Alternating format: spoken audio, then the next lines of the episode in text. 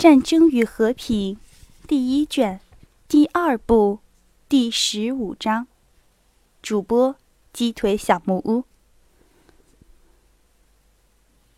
致牟拉亲王，舍恩不如恩。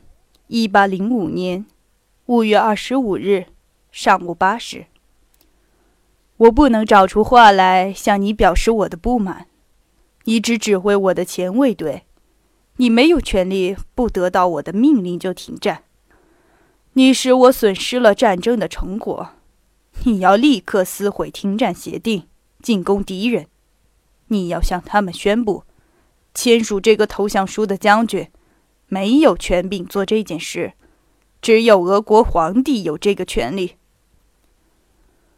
可是，假如俄国皇帝批准了上述条约，我就批准，但这只是一种策略。进攻，毁灭俄军，你能够夺取他们的脑重和大炮。俄国皇帝的侍从武官是一个骗子，军官们没有权，连一钱不值，这个人也没有。奥国人在过维也纳桥上的事上受骗，你却让你自己。受了皇帝的侍从武官的骗。拿破仑，拿破仑的副官带着这封威吓的信，牵动马匹，尽全力地向谋拉奔驰而去。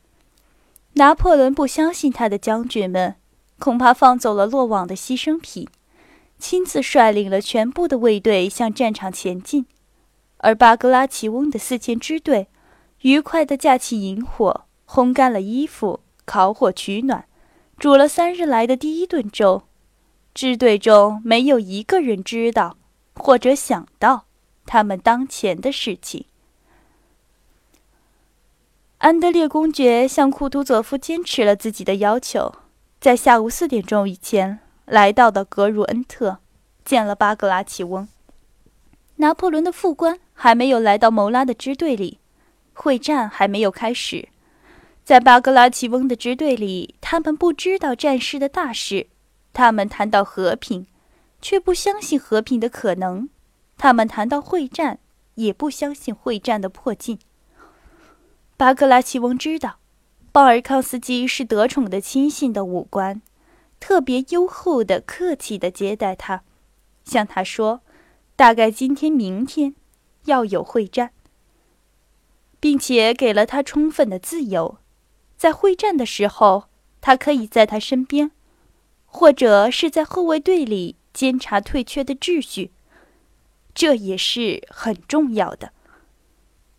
然而今天大概不会有战事的，巴格拉奇翁说，好像是在安慰安德烈公爵。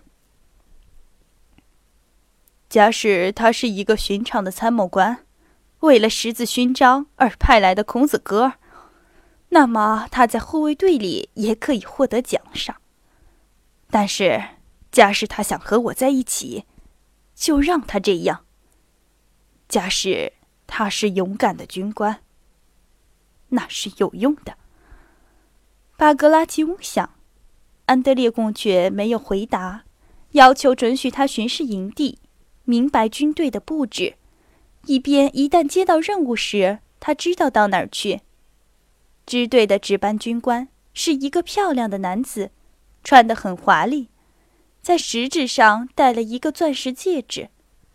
他喜欢讲法语，但讲得很糟。他自愿引导安德烈公爵。在各方面可以看到被雨打湿的、面带愁容的，好像在找寻什么的军官们，和从村庄里拖出木板、木凳以及栅栏的兵士们。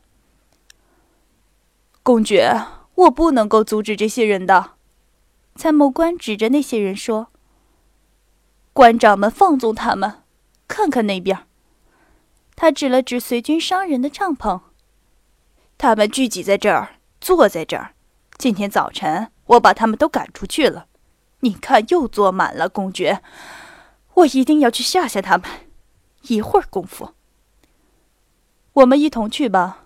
我想吃点干酪和面包。安德烈公爵说：“他还不曾有功夫吃饭。”你为什么不早说呢，公爵？要是说了，我就请你吃东西了。”他们下了马，走进随军商人的帐篷。几个军官带着发红的、疲惫的脸，坐在桌上吃喝。哎，这是什么回事，诸位？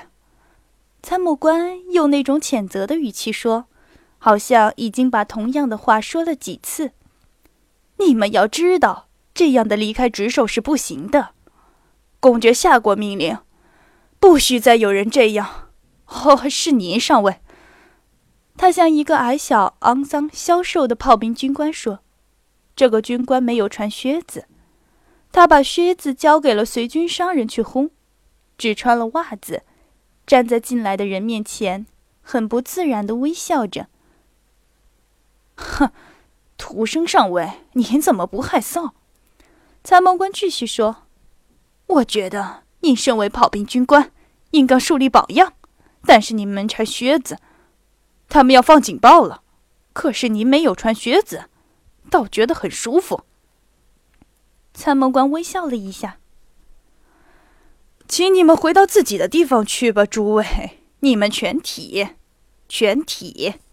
他命令的补充说。安德烈公爵看了图生上尉一眼，不禁微笑了一下。图生沉默的微笑着，轮流的移动着未穿靴子的脚。疑问的，用聪明的、善良的大眼睛，时而看看安德烈公爵，时而看看参谋官。兵士们说，不穿靴子更舒服。图生上尉微笑着，羞怯的说，显然是希望采用说话的语气，使他摆脱他难堪的境地。但他还没有把话说完，便觉得他的笑话不受欢迎，而且并不可笑。他发慌了。